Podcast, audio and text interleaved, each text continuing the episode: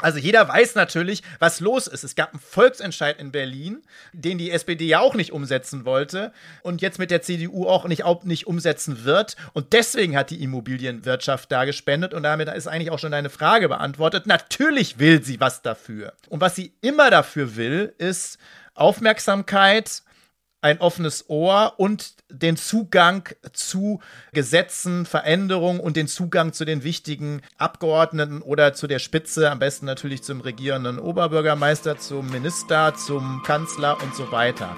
Und den kriegen sie mit solchen Spenden auch.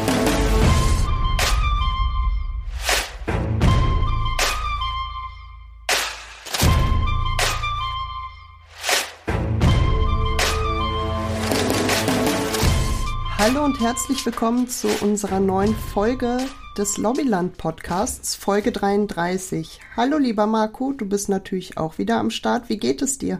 Hallo Käthe, mir geht's gut. Ja, schön, dass wir das heute wieder machen. Ich hoffe, dir geht's auch gut.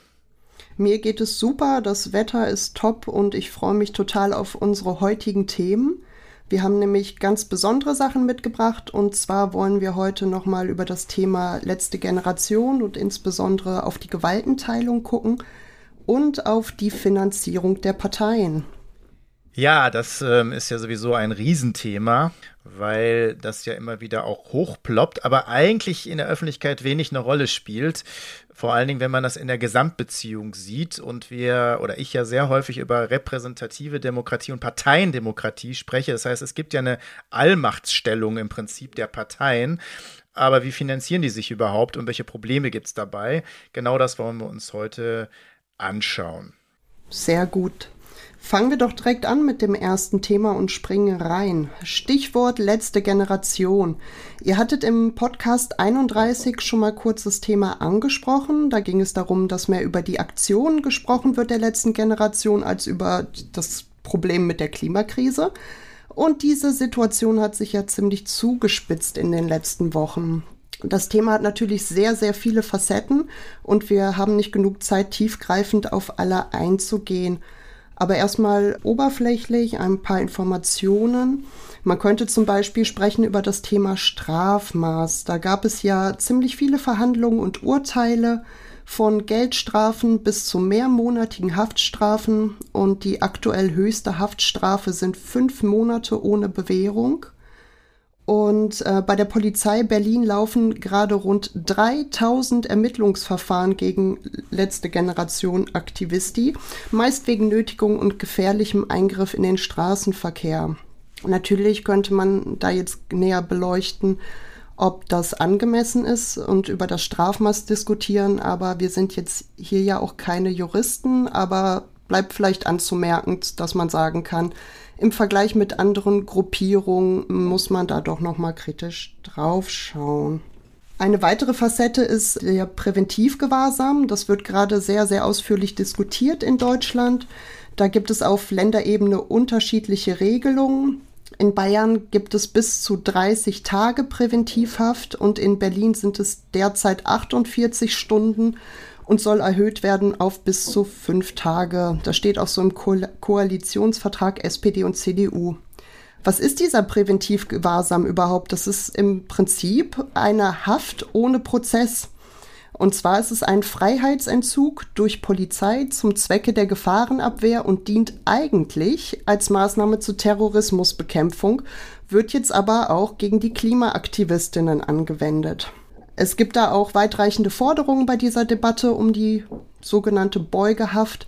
Barbara Slowik, die Polizeipräsidentin aus Berlin, fordert bis zu fünf Tage und Rainer Wendt, der Vorsitzende der deutschen Polizeigewerkschaft, fordert sogar bis zu 30 Tage und eine bundesweit einheitliche Regelung. Rainer Wendt fordert immer alles Mögliche, außer natürlich für Rechtsextremisten. Natürlich, Rechtsextremisten müssen nicht so lange ins Gefängnis oder in Präventivhaft. Man kann noch sagen, was recht spannend ist, dass in Berlin gerade die SPD ja, SPD-Sachen macht, weil 2021 hat die SPD mit Rot-Rot-Grün das Präventivgewahrsam von vier Tagen auf 48 Stunden erst gekürzt. Und jetzt neue Koalition, neuer Partner, zack, hat man das alles wieder über Bord geworfen und macht einfach andere Dinge. Kommen wir ähm, jetzt zum Aspekt der Gewaltenteilung. Den wollen wir mal ein bisschen mehr beleuchten, lieber Marco. Ja, ich gestatte mir noch zwei Bemerkungen. Also einmal SPD, das kenne ich ja zu Genüge, das ist die sowohl als auch Partei.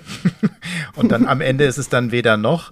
Und das zeigt sie auch hier wieder. Also sie ist da sehr flexibel und anpassungsfähig. Deswegen umso überraschender, dass, äh, dass die FDP in Schwerin ja meint, wo es noch eine Oberbürgermeisterwahl gibt, dass die Wahl zwischen dem SPD-Kandidaten und des AfD-Kandidaten die Wahl zwischen Pest und Cholera ist. Ähm, ich hätte dann ja eher gesagt, die Wahl zwischen FDP und äh, AfD ist die Wahl zwischen Skylla und Schraptis. Das würde vielleicht besser passen.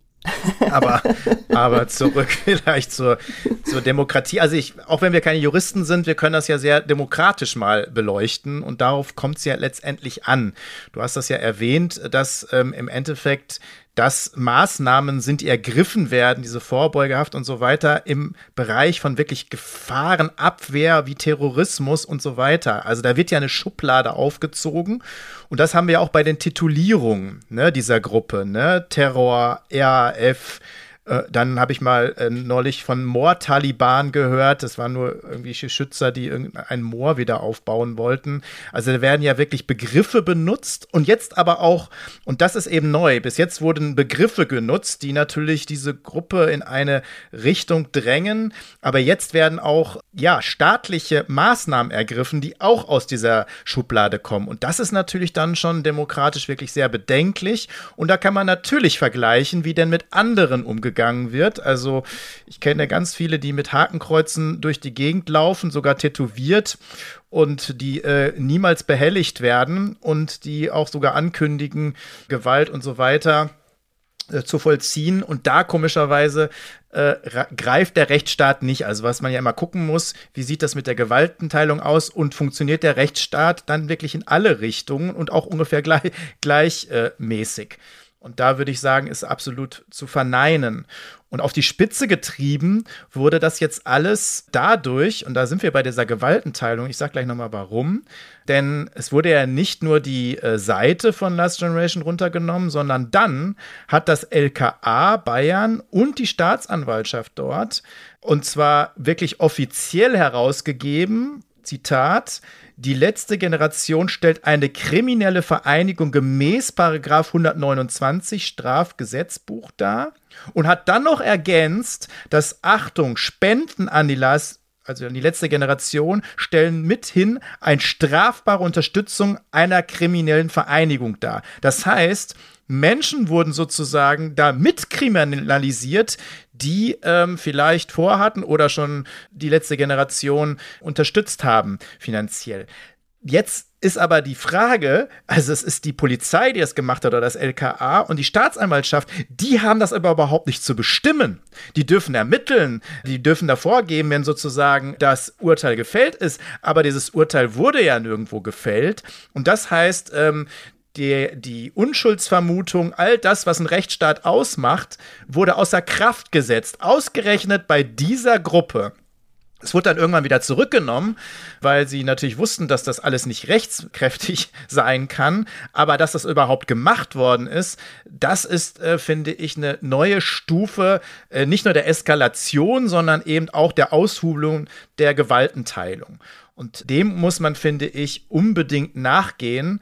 Denn nochmal, der Paragraph 129 ist für Schwerstverbrechen, Mafia, Terrorismus gedacht und nicht für Klimaaktivisten oder sonstige Aktivisten, äh, die niemals irgendwelche bewaffneten Raubüberfälle oder sonst was begangen haben. Also ich bin keiner, der Clankriminalität, die wir immer wieder haben, verharmlost. Ganz sicher nicht. Aber da komischerweise fehlt es dann an Polizei und an Ausrüstung und so weiter. Aber unbewaffnete, äh, friedliche Jugendliche oder junge Menschen äh, zu Hause ähm, zu besuchen äh, mit äh, vorgehaltener Waffe und großen Einsatzkräften, da ist die äh, ist auf einmal äh, das Potenzial da, was uns woanders fehlt. Äh, das finde ich schon sehr bedenklich und ich finde genau das würde ich gern diskutieren und nicht immer nur, ist das sonst angemessen, was die machen, ist das nicht angemessen und ich würde natürlich auch diskutieren, diese politische Spitze muss ich schon noch dazugeben. Was ist denn mit all denen, die internationales Recht brechen, die die Versprechen brechen und dass die wir auch die Beschlüsse brechen, dass wir Klimaschutz wirklich betreiben? Da gibt es keine Verfahren, da gibt es keine Anklagen, da gibt es auch noch nicht mal Recherchen und da gibt es auch wenig Diskussion drum. Ich finde, genau diese demokratische Debatte müssten wir eigentlich führen. Da bin ich ganz bei dir, Marco, auf jeden Fall. Also ich finde das auch sehr bedenklich, dass hier eine offensichtliche politische Opposition, die unbequem ist, ähm, derart kriminalisiert wird.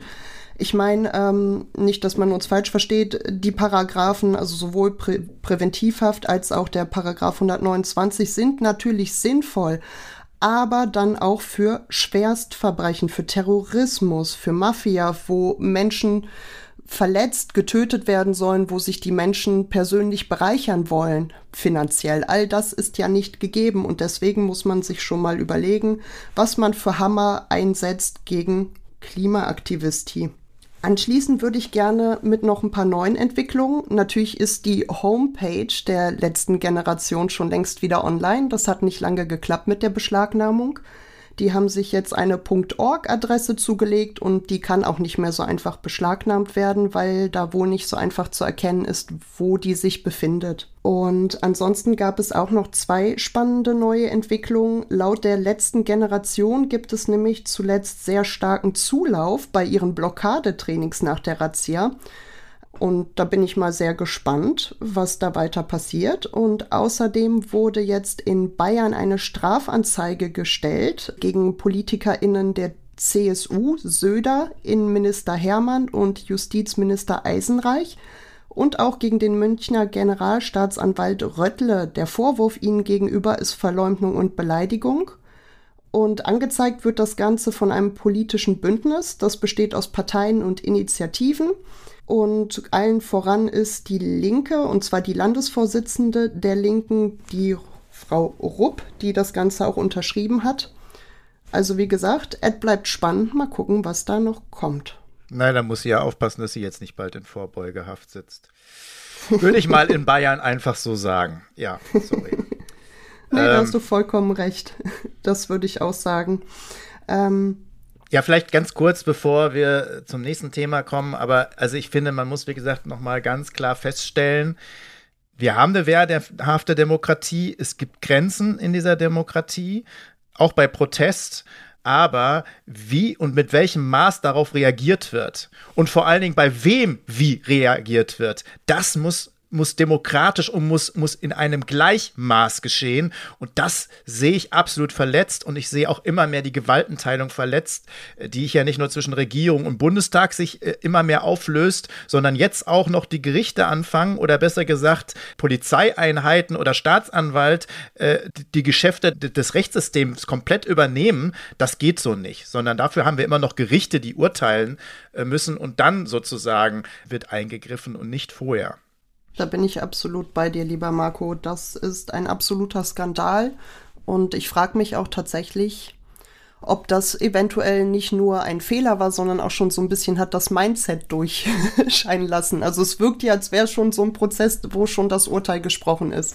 Also Und, Fehler ähm, glaube ich nicht. Sorry. Also so einen Fehler genau. macht man nicht. Vor allen Dingen, warum kommt der Fehler gerade da und nicht mhm. woanders? Nee, das war schon äh, ziemliche Absicht und sie haben ihre Kompetenzen bei Weitem überschritten und das muss Konsequenzen haben bleiben wir mal gespannt, wie das ausgeht mit dem Strafantrag, der da jetzt gestellt wurde. Ich hoffe, dass da ja ein wenig Gerechtigkeit bei rumkommt. Ansonsten muss die linke Szene in Deutschland weiter vorsichtig bleiben. Sehe auch Lina E. Ähm, ich würde dann gern zu unserem nächsten Thema überleiten. Und zwar haben wir noch ein Thema für euch vorbereitet, die Parteienfinanzierung, insbesondere der Schwerpunkt Lobbyspenden. Grundsätzlich äh, lässt sich sagen, dass die Parteien sich aus folgenden Quellen finanzieren. Sie finanzieren sich durch Stimmen. Sie kriegen nämlich 83 Cent für die jeweilige Listenstimme. Dann über Mitgliedsbeiträge über Spenden, auch Mandatstragenden Beiträge, Sponsoring und Stiftungen. Und bei den Spenden ist es sogar so, dass sie nochmal aus der Parteienfinanzierung staatliche Zuschüsse erhalten. Sie bekommen 45 Cent für jeden Euro, den sie als Zuwendung erhalten. Für das Jahr 2021 erhielten 20 Parteien Mittel aus der staatlichen Parteienfinanzierung. Und von diesen insgesamt festgesetzten 200 Millionen Euro entfielen 192,7 Millionen Euro auf die acht Bundestagsparteien. Und das nimmt auch noch jedes Mal zu. Hm. Was sagen wir dazu, Marco? ja, also erstmal ähm, das, was ich äh, am Anfang schon so ein bisschen deutlich gemacht habe. Wir haben eine Parteiendemokratie, also eine Allmacht der Parteien, die die komplette politische Macht bei sich behalten und das auch noch mit viel Geld. Äh, und zwar eben genau öffentlichem Geld, was ja im Endeffekt dann jeder von uns zahlt bei den Steuern. Und dann das Geld noch mit ähm, Sponsoring, Spenden und so weiter, auf das ich dann noch mal gleich näher eingehen werde. Und das ist natürlich ein Riesenbrocken, wenn wenige Parteien eigentlich fast alles abschöpfen, was es da an öffentlichem Geld geht gibt. Auch das muss man sich mal anschauen. Es ist übrigens interessant, dass ähm, es gibt jetzt, gab jetzt nur ein Gerichtsurteil, weil die Große Koalition noch mal kurz vor Schluss, bevor sie ähm, zu Ende gegangen ist, dann auch noch mal beschlossen hat, dass es noch mehr Geld gibt bei der Parteienfinanzierung also dass noch mehr Geld eingenommen wird. Das ist aber jetzt abgewiesen worden. Das heißt, noch einen größeren Schluck aus der Pulle dürfen sie sich jetzt nicht nehmen, aber dann finden sie natürlich andere Mittel und Wege und auf die wollen wir jetzt mal eingehen. Ähm, und das ist deswegen übrigens interessant bei den Parteien, weil die werden ja immer kleiner. Also die Mitglieder werden immer weniger. Ich habe das ja schon ein paar Mal deutlich gemacht. Die Parteien zusammengenommen, natürlich gibt es immer Ausnahmen, aber zusammengenommen haben in den letzten 20, 25 Jahren die Hälfte ihrer Mitglieder verloren.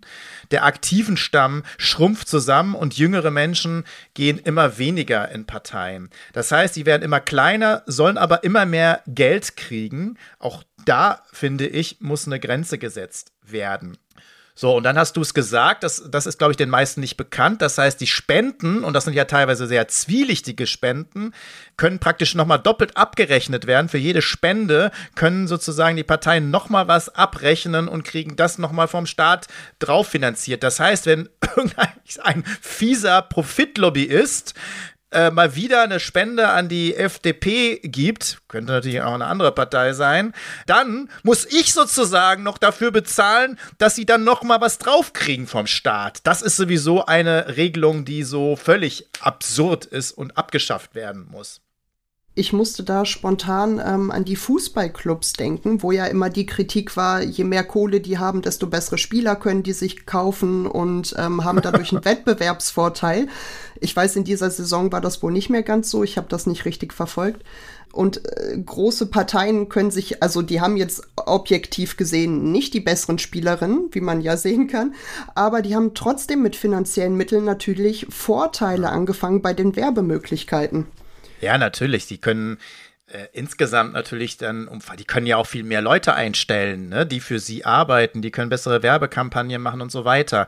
Allerdings muss man dann schon sagen, wenn du den Fußball gleich, gleich hast, also in der Politik äh, schießt Geld keine Tore.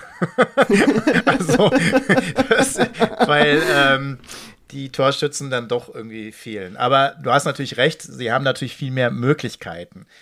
Vielleicht nochmal auffällig bei den Spenden, zu denen wir gleich noch kommen, dass die, die Aufteilung ne, von den Dingen, die du aufgezählt hast, wo die, wo die, die Möglichkeiten sind, Geld zu generieren für Parteien. Mhm. Und bei Spenden, ähm, wen wundert's, aber doch dann noch mit einem großen Abstand ist die CSU weit vorne, weil 28, den Anteil 28 Prozent ihrer Gesamteinnahmen sind aus Spenden hauptsächlich Wirtschaftsspenden. Dann folgen AfD, FDP und CDU mit 17, 18 Prozent. Also auch noch ein hoher Anteil, also fast ein Fünftel äh, und deswegen natürlich ein sehr wichtiger Anteil für diese drei Parteien. Und ähm, bei SPD und Linken ist das aber zum Beispiel überhaupt nicht so. Da ähm, kriegen die nur 7% aus Spenden. Die wiederum finanzieren sich hauptsächlich aus ihren Mitgliedsbeiträgen, immer noch. obwohl sie beide ja kleiner werden. Also das ist sehr umgedreht zu den anderen Parteien. Jetzt muss man sagen, was ich so gar nicht bei der SPD verstehe, ist, dass sie trotzdem dieses Spendentreiben so mitmachen, obwohl sie gar nicht selber davon so profitieren. Mhm. Ich würde deswegen vor allen Dingen mal differenzieren bei den ganzen Ein, also den ganzen Einnahmequellen, ähm, wie das aussieht. Also zum Beispiel gibt es ja auch noch die Stiftungen, die finanziert werden. Auch das sind ja Parteienstiftungen. Und auch da gibt es immer Querverbindungen mit den Parteien. Und dann gibt es eben neben den Spenden eben noch das Sponsoring, was auch nochmal äh, eine ganz wichtige Rolle spielt. Mhm. Meinst du mit Sponsoring, ähm, dass die zum Beispiel auf Parteitagen immer diese schönen Werbetafeln stehen haben, vor denen ja, sich fotografiert genau. wird? Ja, genau. Man, mittlerweile werden die auch bei Social Media immer wieder abgelichtet und gezeigt. Ne? Früher ist das ja so im Verborgenen passiert. Äh, genau, das sind so Werbetafeln. Also bei der Formel 1 gibt es nicht, gibt's weniger Werbung, hat man das Gefühl, ne, als bei, äh, bei diesen Parteitagen. Das sind die riesige Tafeln und da muss man schon richtig suchen, wer da alles äh, sponsort. Und äh, die, der, der, der Hit daran ist, man ist sogar man glaubt sogar, dass es sich verlagert hat, so ein bisschen von Spenden auf Sponsoring ist, weil das muss nicht wirklich vermerkt werden. Ne, das findet man dann nicht in den Rechenschaftsberichten oder sonst was. Und man weiß auch gar nicht, wie viel die dann sponsoren. Und es bleibt auch nicht nur bei Parteitagen so, sondern ich kenne das zum Beispiel, ähm, das Fraktionsfest der SPD im Bundestag und natürlich bei den anderen Fraktionen auch, das wird gesponsert teilweise von äh, Profit Organisationen, Wirtschaftsunternehmen und sonst was, die natürlich dann wiederum äh, nicht nur auf so eine Tafel kommen, sondern vielleicht dann doch den einen oder anderen Stand haben und ein, natürlich auch eine Einladung kriegen und vielleicht auch das eine oder andere Gespräch natürlich dann frei haben mit den Spitzen aus der Politik. Ne? Und dann wird es schon richtig ja, ich würde schon sagen, fast kriminell. Vor allen Dingen, weil es eben auch überhaupt nicht transparent ist, dieses Sponsoring. Und eine Sache, die mich da besonders aufregt, ist, auf diesen Tafeln, wenn man sich das in letzter Zeit mal angeguckt hat, findet sich neben den üblich Verdächtigen, ne, Philip Morrison, äh, dann ThyssenKrupp, äh, keine Ahnung, also in den verschiedensten Unternehmen findet sich auch immer die Deutsche Bahn. Und ich musste dreimal hingucken am Anfang. Das kann doch nicht wahr sein. Die Deutsche Bahn, die wird doch immer noch auch von, von der Bevölkerung mitfinanziert, also vom Staat finanziert. Und die sponsert dann im Gegenzug die Parteien. Was soll das denn? Und das mit dem schlechten Management, was sie haben, wo sie sozusagen dann aber kein Geld haben für neue Züge und für all das, was sozusagen zu immer mehr Verspätungen führt. Aber sie haben Geld, die Parteien zu sponsoren. Also, das ist wirklich ein Oberwitz in dieser Gesellschaft. Ja, dafür haben sie Geld und um sich selbst die Bezüge zu erhöhen als Vorstände. Genau, die Boni dann noch. Es war fast klassisch, als ich das neulich gesehen habe, mit der Nachricht dann noch die Bonis erhoben haben. Aber nochmal insgesamt, Sponsoring halte ich für höchst fragwürdig ähm, und äh, völlig intransparent und das ist eine besondere Form der Parteienfinanzierung tritt vermutlich auch häufiger auf, weil es beim Spenden ja doch noch so ein paar Grundregeln gibt. Ähm, verboten sind zum Beispiel anonyme Spenden oberhalb von 500 Euro. Das heißt, ab 500 Euro muss genannt werden, wer es war. Und ebenfalls verboten sind sogenannte Einflussspenden. Das heißt, Parteien dürfen keine Spenden annehmen, die erkennbar in Erwartung oder als Gegenleistung eines bestimmten wirtschaftlichen oder politischen Vorteils gewährt werden. Zusätzlich äh, müssen Spenden, die sich innerhalb eines Jahres auf über 10.000 Euro summieren, mit Nennung des Namens und Adresse des Spenders im Rechenschaftsbericht der Partei aufgeführt werden. Die wird immer einmal im Jahr wird der Rechenschaftsbericht gemacht. Quasi wie so eine Steuererklärung für Parteien, um es kurz runterzubrechen. Einzelspenden über 50.000 Euro müssen von der Empfängerpartei unverzüglich dem Bundestagspräsidenten angezeigt werden, der sie zeitnah als Bundestag-Drucksache veröffentlichen muss. Apropos zeitnah, wie zeitnah sind denn die Spenden aus der letzten Bundestagswahl öffentlich aufgeführt worden, Marco? ja, also die äh, meisten die genau äh, unter dieser Grenze bleiben. Und auch da hat es sogar noch ein paar Verfahrensfehler gegeben, also auch eine Menge, die über dieser Grenze waren, die du genannt hast, sind erst jetzt veröffentlicht worden. Ähm, und jetzt, äh, ja, lass mich mal überlegen. Ich glaube, die Bundestagswahl ist äh, nicht nur anderthalb Jahre, es sind schon mittlerweile ein Dreivierteljahr, also fast schon zwei Jahre her. Und jetzt haben wir erst die Spender. Und das ist natürlich fatal, weil natürlich ist es besonders interessant, wer finanziert wen und wer sozusagen hilft welcher Partei beim Wahlkampf. Das müsste ja sofort eigentlich dann natürlich ein öffentliches Thema sein, was es aber natürlich nach zwei Jahren interessiert, dass kein Menschen mehr, wer wen unterstützt hat. Äh, vor allen Dingen umgehen halt viele diese 10.000 Euro, indem sie praktisch dann 9.500 Euro äh, geben und das halt äh, wieder zum wiederholten Mal, obwohl das dann halt eigentlich auch angezeigt werden müsste. Aber manchmal gibt es dann Strohmänner, die das dann übernehmen und spenden. Einmal ist es das Unternehmen, dann ist es der Geschäftsführer dieses Unternehmens. Also man kann das natürlich umgehen und jeder wird sich vielleicht daran erinnern, dass Jens Spahn ja so eine solche Partys gefeiert hat während während äh, Corona, wo eigentlich keine Besuche erstattet äh, gestattet waren. Er aber Partys gefeiert hat und da ging es ja auch darum, Spenden zu sammeln äh, für seine Partei und für ihn, die unter 10.000 Euro liegen, damit man sie sozusagen nicht veröffentlichen müssen. Das mhm. ist dann schon sehr eindeutig und ziemlich übel. Aber wollen wir mal einen Blick werfen auf, auf die Spenden, die Großspenden, die es gab? Mhm. Und zwar ähm, Abgeordnetenwatch führt auf, dass ähm, Konzernwirtschaftsspenden 2021 gab es bei der Union 18,2 Millionen, bei der FDP 6,6 Millionen und bei der SPD 3,4 Millionen. Ja. Ich, ich frage mich tatsächlich, kann man bei solchen Summen noch behaupten, es gäbe keine erkennbaren Erwartungen der Spendenden? Ja, da komme ich gleich nochmal drauf auf die Erwartungen, aber na, dann, natürlich gibt es die. Aber vielleicht nochmal, wo kommen sie denn wirklich her? Ähm, also ein paar mal rausgesucht. Ähm, Allianz ist ein äh, großzügiger Spender. Die deutsche Vermögensberatung, auf die wir gleich sowieso nochmal kommen, weil das ist ein besonderer Aspekt. Rheinmetall, Evonik, und einer meiner Hauptfreunde ist ja äh, das Unternehmen Tönnies. Hm. Ähm, also der Mensch, ich will jetzt gar nicht auf Fußball eingehen, das sollte ich als Dortmunder vielleicht nicht, aber der ist ja auch sehr bekannt geworden darum, dass er auch seine Mitarbeiter behandelt wie Tiere, die er dann äh, schlachtet. Und ähm, da ist aber einer der höchsten Spender und deswegen ist er natürlich da auch sehr, immer noch sehr einflussreich, muss man sagen. Und das sind so ein paar Firmen mal genannt, aber gehen wir jetzt mal ein bisschen in die Tiefe. Da gibt es zum Beispiel ähm, äh, Bauunternehmen und Immobilien, die, und jetzt kannst du mal raten, aber das weißt du ja schon, ähm, in Berlin besonders spendenfreudig waren. Und zwar natürlich auch im SPD, äh, im, im gesamten Wahlkampf der äh, Berliner. Und ähm, da sowohl der SPD als auch der CDU eine Menge Gutes getan haben.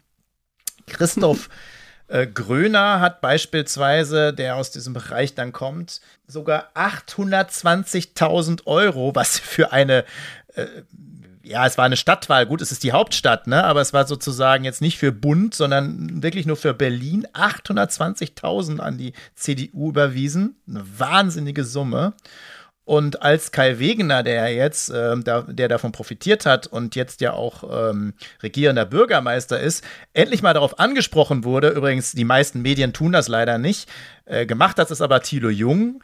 Da hat er dann gesagt, ja, der will vor allen Dingen die, Ob die Obdachlosigkeit bekämpfen. Das war ihm ein Hauptanliegen und deswegen hat er, hat er uns Geld gespendet. Also, das ist wirklich, also Satire kann das nicht toppen. Ne, also so eine Aussage, ich glaube, ich wäre wirklich entweder lachend aus dem Raum gegangen ähm, oder schreiend, ich weiß es nicht. Aber diese Dreistigkeit dann auch noch zu behaupten, man hätte, also ausgerechnet die CDU hätte das Geld gekriegt, um Obdachlosigkeit zu bekämpfen, also jeder weiß natürlich, was los ist. Es gab einen Volksentscheid in Berlin und äh, die, den die SPD ja auch nicht umsetzen wollte und jetzt mit der CDU auch nicht, auch nicht umsetzen wird. Und deswegen hat die Immobilienwirtschaft da gespendet und damit ist eigentlich auch schon deine Frage beantwortet. Natürlich will sie was dafür. Ähm, und was sie immer dafür will, ist Aufmerksamkeit, ein offenes Ohr und den Zugang zu Gesetzen, Veränderungen und den Zugang zu den wichtigen ähm, Abgeordneten oder zu der Spitze, am besten natürlich zum regierenden Oberbürgermeister, zum Minister, zum Kanzler und so weiter. Und den kriegen sie mit solchen Spenden auch. Das ist ziemlich offensichtlich. Ich will aber noch einen Bereich nehmen, weil wir den gerade schon angesprochen hat. Das ist die DVAG, das ist die Deutsche Vermögensberatung. Die ist neulich ja mal auffällig geworden. Da gab es ja endlich wenigstens mal eine Schlachtzeile, dass sie ein 100.000 Euro Scheck an März übergeben hat.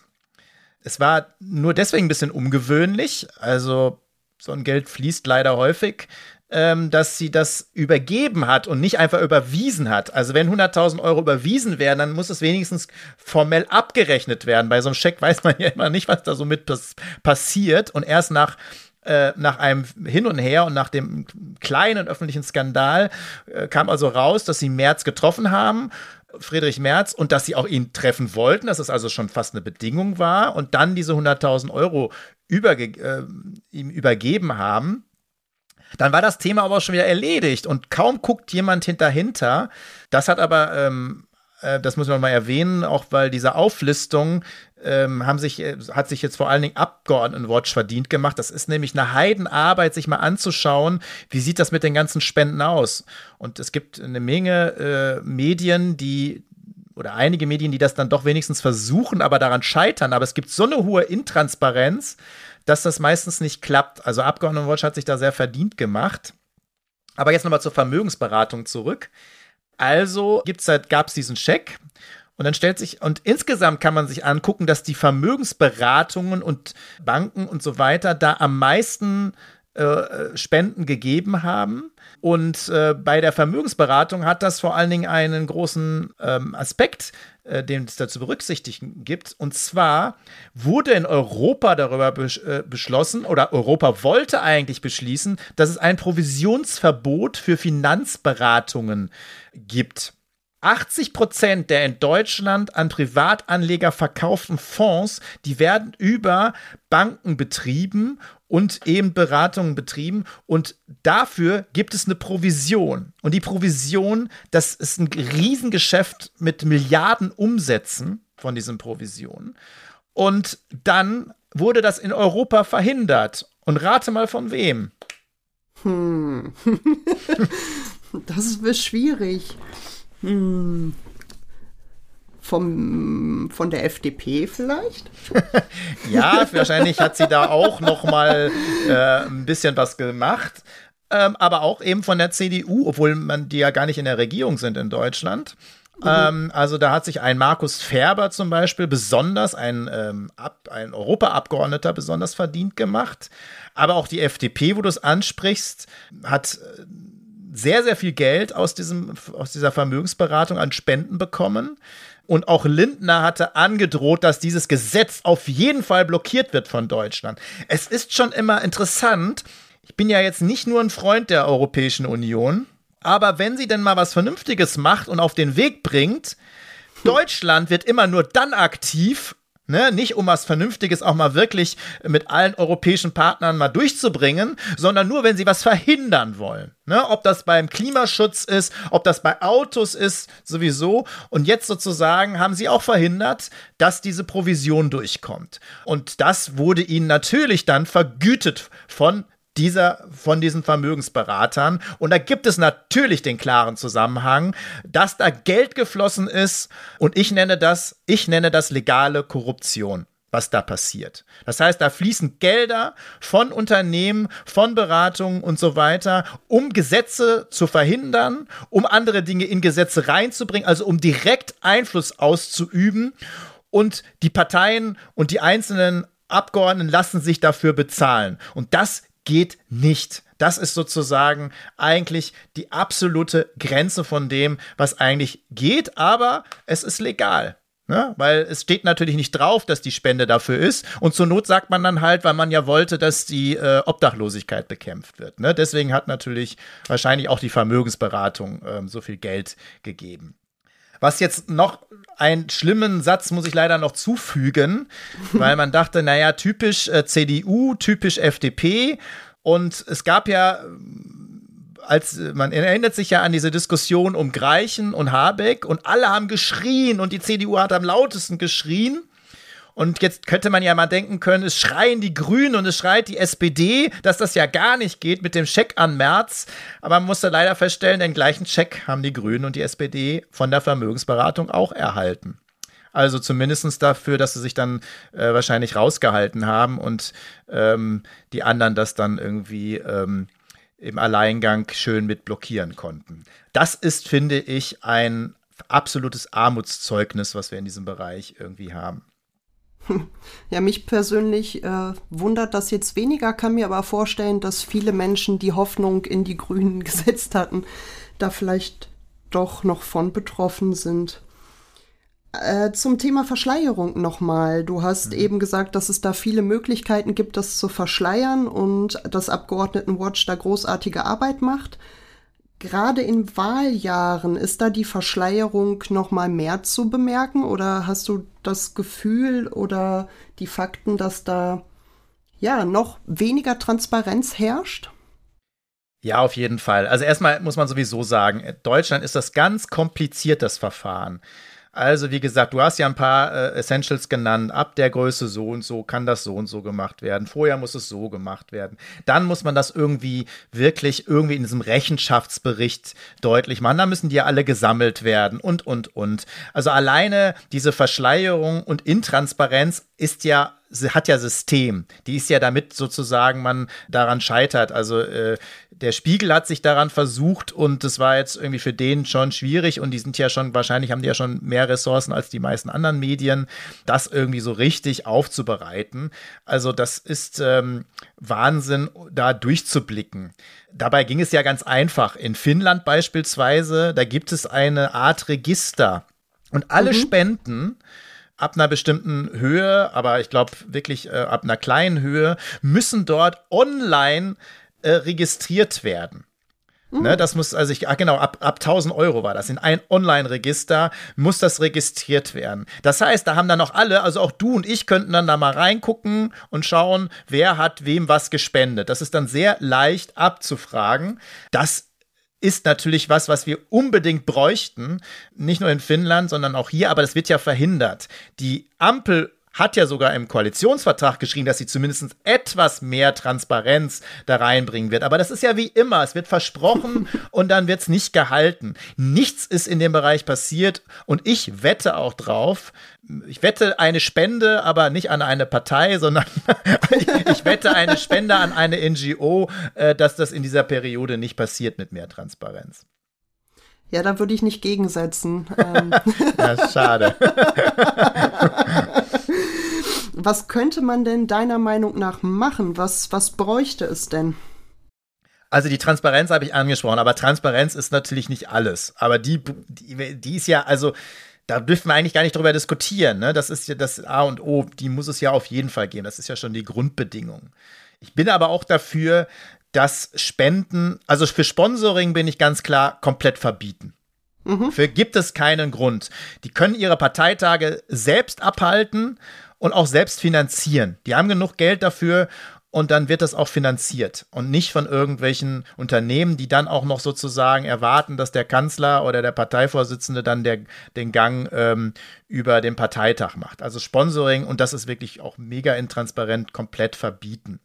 Mhm. Ich bin aber auch dafür, eigentlich würde ich auch fast sagen, ich möchte auch die Spenden verbieten, weil das ein Geschäft ist äh, und weil da Einfluss ausgeübt wird.